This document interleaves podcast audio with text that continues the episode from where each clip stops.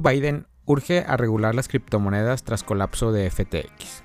El presidente de Estados Unidos, Joe Biden, urgió a establecer una regulación rigurosa y diseñar reglas globales para gobernar el espacio cripto. En particular Bitcoin, sus declaraciones se dieron en el marco del G20 y justo después del colapso del segundo exchange más importante, FTX. Joe Biden resaltó lo siguiente. Es fundamental crear conciencia pública sobre los riesgos, fortalecer los resultados regulatorios y apoyar la igualdad de condiciones, mientras se aprovechen los beneficios de la innovación. No es la primera ocasión que el presidente de Estados Unidos manifiesta su interés por impulsar una regulación cripto. En octubre, la administración Biden instó al Congreso a acelerar la implementación de un marco regulatorio para criptoactivos y activos digitales, ya que un informe de las Naciones Unidas advierte sobre una recesión global inducida por la Reserva Federal. En el G20 los países miembros secundaron a Biden y calificaron como crítico la urgencia de crear reglas internacionales para gobernar el ecosistema cripto y de volátil crecimiento como Bitcoin, productos que representan riesgo potenciales para la estabilidad del sistema financiero internacional. Al respecto, los líderes del G20 enfatizaron que están de acuerdo en crear una regulación internacional cripto. Acogemos con beneplácito el enfoque propuesto por el FCB para establecer un marco internacional integral para la regulación de los activos de criptoactivos basados en el principio de misma actividad, mismo riesgo, misma regulación. Queremos asegurarnos de que el ecosistema de criptoactivo, incluidas las denominadas monedas estables, se monitoreen de cerca y esté sujeto a una regulación, supervisión y supervisión sólidas para mitigar los riesgos potenciales para la estabilidad financiera. En marzo, la orden ejecutiva de la administración Biden sobre activos digitales ha causado revuelo en la comunidad cripto y la mayoría de las reacciones han sido positivas. Ese mes se firmó la orden ejecutiva que describía en ese momento la visión del gobierno sobre los criptoactivos y ordena más estudios sobre un marco regulatorio y la viabilidad de la moneda digital del Banco Central que es la CBDC. La orden no era la represión que todos esperaban de una administración que se ha vuelto cada vez más hostil hacia la industria en los últimos meses. La protección del consumidor, los riesgos sistemáticos, la competitividad global, los estándares internacionales y la colocación de barandillas en el código para garantizar que sea resistente.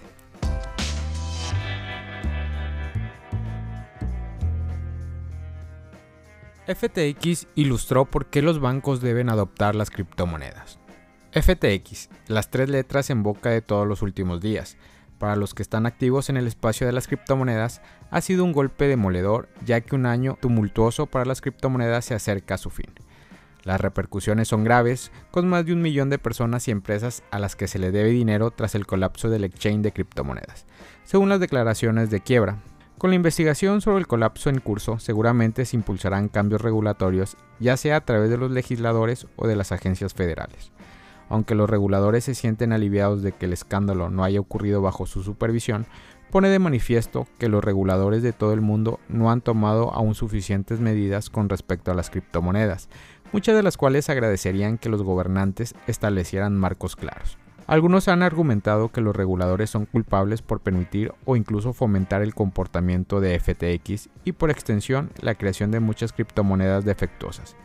Es justo decir que los reguladores son parcialmente culpables de esta tragedia, y aunque no actuar les protege de la responsabilidad. La inacción, por su parte, es igualmente perjudicial para su reputación, ya que se les presenta como irresponsables por no hacer más por proteger a los consumidores.